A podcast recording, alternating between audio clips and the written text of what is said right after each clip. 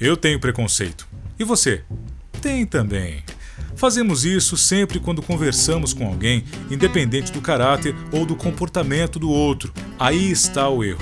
Supomos já saber o que a outra pessoa vai dizer e não prestamos atenção na mensagem real. Então vamos ouvir com cuidado, prestar atenção nas palavras e não na pessoa que fala. Ó, use frases como essas para esclarecer e não deixar uma má interpretação. Receio que eu não tenha entendido exatamente o que você disse. Poderia repetir, por favor? Eu sei que essa não é a sua área, mas estou interessado na sua opinião. Acho que não me expliquei com clareza. O que eu quis dizer foi. Ajudou? Comunicação de sucesso. Ouvir com atenção, responder, se necessário, pedindo esclarecimentos e agir. Papo terminado? Mão na massa.